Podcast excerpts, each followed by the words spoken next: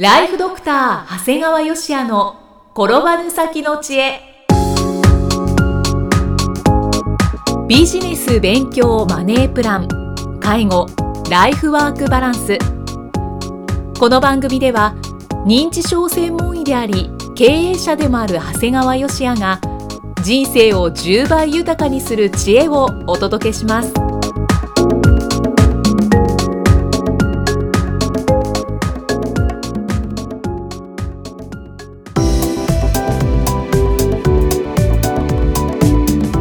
こんにちは、生きみえです。ライフドクター長谷川芳也の転ばぬ先の知恵。今回も始まりました。長谷川先生よろしくお願いします。よろしくお願いします。さて今回はどのようなお話でしょうか？えー、ジョー・プライス。弱中になったアメリカ人という題でお話をします。はい。えー昨年のまあ今頃よりちょっとずれるのかな？2016年4月22日から5月24日は上野の東京都美術館で生誕300年記念弱中展が、まあにぎわいどころかもう大大大大大にぎわいを見せ はい。もう180分待ちになるほどだったんだよね。すごかったですね。で幸いね自分は2日目の最終に出かけていったため、はい。待つことなく鑑賞できたんですよ。そうすごい先生ラッキーだラッキーなってなんだよね。思いました、でその時にちょっと気になる名前があったんだよ。はいジョー・ディー・プライス。で、作品の一部が彼の所蔵なんですよね。でその上ザ・プライス・コレクションという画集まで売られていたんですね。はいでまあかなり気になってたんですけどもなんとなく調べることもなく忘れてたんですよ。うんでも平成29年3月1日から日本経済新聞の私の履歴書ではい。このジョー・リー・プライスさんが主役だったんです。これねやっぱりね私の履歴書に出るって相当なんだよね。そうだと思います。やっぱりやっぱり有名なスポーツ選手だったりもう有名な名経営者だったりそういう人たちがなるんだよね。うんでまあ31日間毎日読んでるうちにすっかり彼の虜になってしまってはい。改めて、えー彼を、まあ、描かれた本があるんですが、はい。弱中になったアメリカ人ジョー・ディー・プライス物語を購入して一気読みしてしまいました。買われたんですね。はい。で本の中から紹介するといろいろあってね。はい。でこんだけ今弱中弱中って言ってるんだけど、うん。これ弱中というのは江戸絵画なんだよね、はいはい。でこの江戸絵画の凄さを実は当の日本人はもう忘れてたんだよね。うん。で弱中一人とってももう2 3 0年前にはもう弱中って読める人もほとんどいなかったんだって、えー、2 3 0年前で全然そうだったで実はね、はい、えープライスさんはかなり初期の段階に「ブドウ図」という絵を買ってたみたいなんです、はい。ただ実はそれ弱中だってこと知らなくって。で5年ぐらい経った時に弱中の絵が欲しいって画廊さんに言ったら「いやプライスさん5年前に買ってますよ」って言われた えっていう感じですよね、でまあいろいろこう買い集めてる中でもはい。一回買うのをやめた絵があったんだって。そしたら1年経った時には値段が倍になってて。いてでやっぱりいいと思ったものはその場で買わなければいけません。これはレッスン料ですっていうふうに覚えた。うん。でジョー・プライスさんは全然いろんなことわからないもんだからはい。なんで買ったんですかっていう質問にはもう美しいからという。だから画家の名前をなんか全く知らずにあの集めてたんだって。気にしてなかったでもうとにかくパッと見てその肩書きとか名前を見るんじゃなくてこの絵がいいなと思うやつを買ってたんだって、うん。である人があのこれがまたジョー・ブライスさんが買ってアメリカに持っていくんだって言った時にねはい。日本人が江戸時代の絵画を顧みないうちにこれほどの作品が海外に流出してしまうんだよっていうことを言ってたんだ。うんで逆にジョー・プライスさんもやっぱり自分も年を取ってきてどっかが寄贈しようと思ったんだけどはい。公的な美術館にそういった話を持って行っても日本の美術館はどこもこの江戸時代の絵画に興味を持ってくれなかった。あそうなんですうね、ん。まあ、だから今これ大騒ぎしやがってみたいなところもあるんだよね。すごく遅いって思ってるでしょうね、ただ本当最後にねこのプライスコレクションっていうのは日本語も日本文化も一切わからない、でジョー・プライスさんはエンジニアだったんだよね、うん。そのエンジニアが収集したんです。はい。でしかしその無知が、えー幸いだった。もう楽観も印象も読めなかったために、うん。作品に対する純粋な愛情と称賛に従ってコレクションを築きました。まあこれね本当に江戸絵画も素晴らしいんですがはい。やっぱこの感性に従ってコレクションを築いたこのジョー・ディー・プライスさんはすっかり若冲になったという。うん。ということでさらに小学館のザ・プライスコレクション。これ実はねはい。買いたかったけどむちゃくちゃ高いんだよこれ。ええいくらですか？7万5600円えっとこれはな画集？画集。あすごい。要するにプライスさんが集めたものが全部ある。めちゃめちゃ高いですね。はい。買っちゃったけどね。いいかがですか？やっぱ良かった買って良かったなという。へでね、はい。まあこんな風に日本人が気づいていなかった伊藤若冲さんをはじめとする江戸絵画の素晴らしさをアメリカ人の、まあ、ジョー・プライスさんが発掘したんですえが、うん。まあ、ちょっとジョー・プライスさんと比較するにはちょっとスケールが違うんですがはい。私もですね、はい。まあ、パリで活躍した西村慶友さんという方をあまああの方。はい、えー微力ながら知らしめました。はい。まあ、もちろんね 西村慶友さんは、まあ、フランスに渡ってからピカソの画商カン・ワイラーと出会いそれを契機に1953年よりパリで大活躍。うん。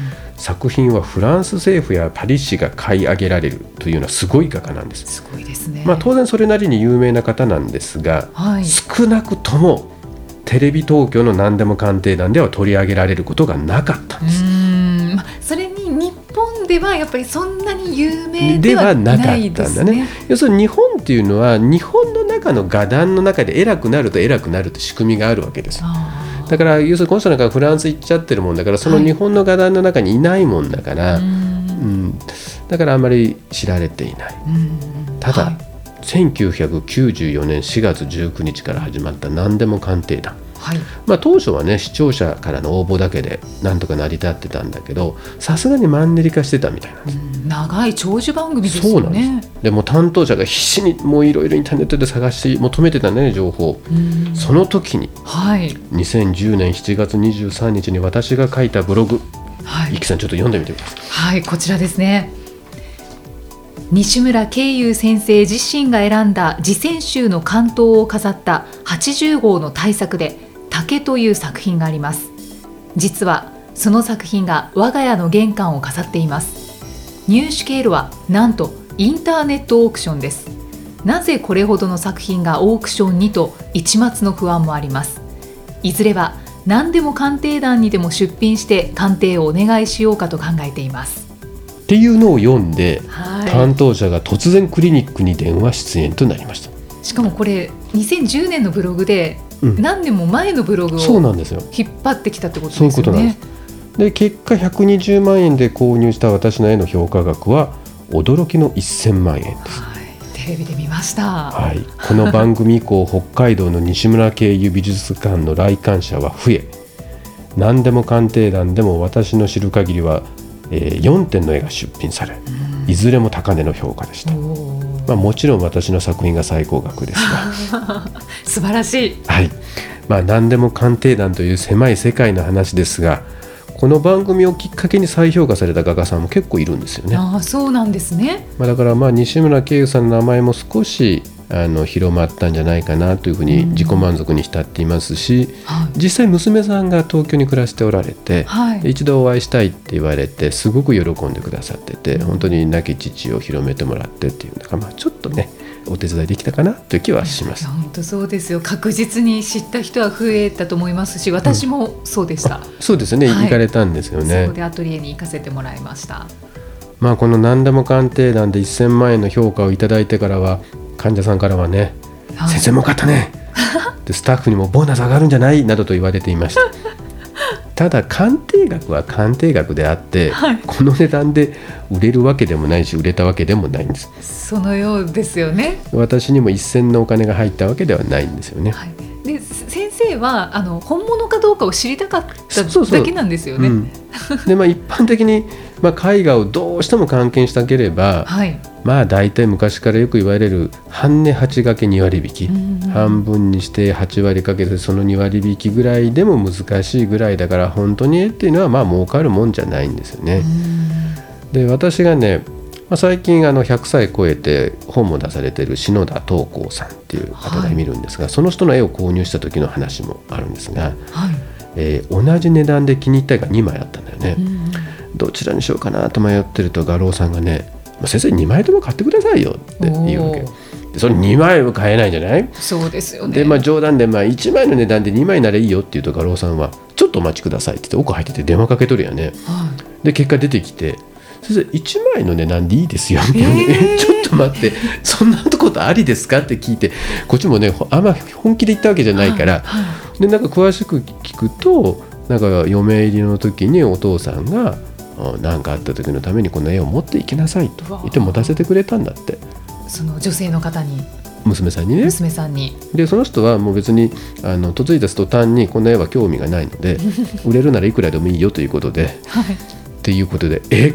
そんなふうにお金に変えちゃうの？と思って だから自分の絵もいずれ娘たちにとちょっと複雑な思いでしたんですが まあ実質半額で購入することができたんですね。よかったですね。で絵ってねやっぱりいろいろちょっとドロドロしたところもあってはいで。僕はとても個人的に気に入っていたんだけどなかなか市場に出回らない長谷川理光さんっていうリコさん。これ理光さんっていうもんですねはい。の絵がね突然画廊さんから紹介されたんですねはい。で出どころを聞くとなんとちょうど原発事故後の東京電力からだったんですね。で各企業っていうのは多くの美術品を購入しているんだよねはいはい。で大体飾ってるんだけど、うんまあ、きっとその時にちょっと裏の話話もあるんだろうね例えば担当重役みたいなやつが、まあ、絵を購入してはい。でお金は会社で払いああ、なるほど。まあまあ、そのちょっと一部がその担当重役に入るなんていうのはよくある話ですね。本当に裏の話ですね。はいまあ、こういった美術品と経済活動の間にはいろいろあるんですがはい。やっぱりそれぞれの作品にはねそれらを超越する美しさがありますだからまあ未来における作品の行方娘が売っちゃうかもしれないんだけど まあしばらくは自分がお預かりさせていただこうと思っています。はい。そうですね。長谷川先生は以前もおっしゃってたと思うんですけど、作品絵は買うんじゃなくて預かるんだってそう。おっしゃってて、すごくその言葉が印象的で今もおっしゃってましたけれど、なんか本当に画家の絵画ってその受け継がれていくうんうん。ものなんだなっていうのがなんか最近ね、だからそれが子供である必要はなくてその絵がすごく気に入る人がいたらそのをまたその人が持ってるのが一番いいわけだよね。はい。ただ預かっとる割には高いけどね預かり賃が まあそうですね。でも先生が生きてる間は先生のものですから。うんでもねそうそんなこと言うとまた娘たちに怒られちゃうけど高いお金出して払って飾ってんだけど僕は結構満足しとるねうんやっぱり毎日見ながらねったな買ってって思っとるねあの慶友さんの竹の絵は本当に素晴らしいですね。ねはい。そうまあ、ぜひ、あのリスナーの方々であのどうしてもその絵が欲しいという方が言われたら、まあ、一銭万とは言わんけど、まあ、あの交渉に乗ってもいいですよね。本当ですか？売っちゃうんですか？えー、ちょっと娘さんたちのうんその絵に興味があるのかも知りたいところですけど。うん、なんかどれを自分がもらえばいいのかにはすごい関心があるよねどれが一番値がいいのかみたいなことは気にしとるね私これみたいなそうですか。えー、面白い。ありがとうございます。ありがとうございましたでは最後に長谷川先生のもう一つの番組をご紹介いたしますタイトルは診療より簡単ドクターによるドクターのための正しい医療経営の勧めで医療法人ブレイングループが実践し構築した医療経営の方法を余すことなくお伝えしていますえーこちらは医師歯科医師の方たちがたくさん登録されているのかなと思ったら結構半分ぐらいなんですね。そうだね。あと普通の経営者の人だとかね経営者じゃなくて、まあ、そういうことに、まあ、いずれ自分で独立したいと思うような方も聞いてくださってるみたいですので、まあ、だったら題名つけるなよと言われるかもしれないんですけど、まあ、あえてその題名にしてるんですけどですから逆に関心がある方あの例えば生命保険会社さんだとかこうドクターにこれから売っていきたいというお客さんも見えますのではい。あのそういう方も聞いていただいてはいいんじゃないかなと思ってます。はい、えーただいま定期購読受付中です。ご入会された方に毎月20日にダウンロード形式の音声ファイルと配信内容をまとめたテキストをお届け。そして CD と冊子にして郵送でもお届けします。今なら最初の2ヶ月間は無料でご利用いただけます無料お試し版の音声ファイルテキストもございますのでぜひご利用ください。詳しくは医師・歯科医師向け経営プロデュースのホームページまたは iTunes ストアでも PDF で番組内容をご紹介していますのでご確認ください。長谷川先生今回もありがとうございました。ありがとうございました。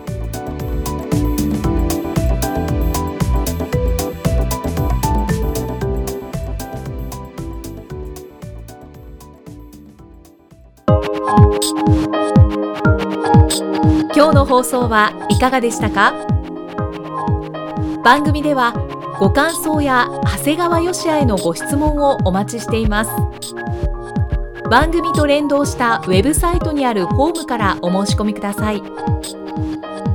URL は http コロンスラッシュスラッシュ brain-gr.com スラッシュ ポッドキャストスラッシュ http コロンスラッシュスラッシュブレイン -gr.com スラッシュポッドキャストスラッシュです。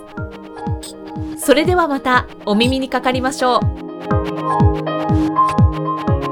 この番組は提供ライフドクター長谷川芳也。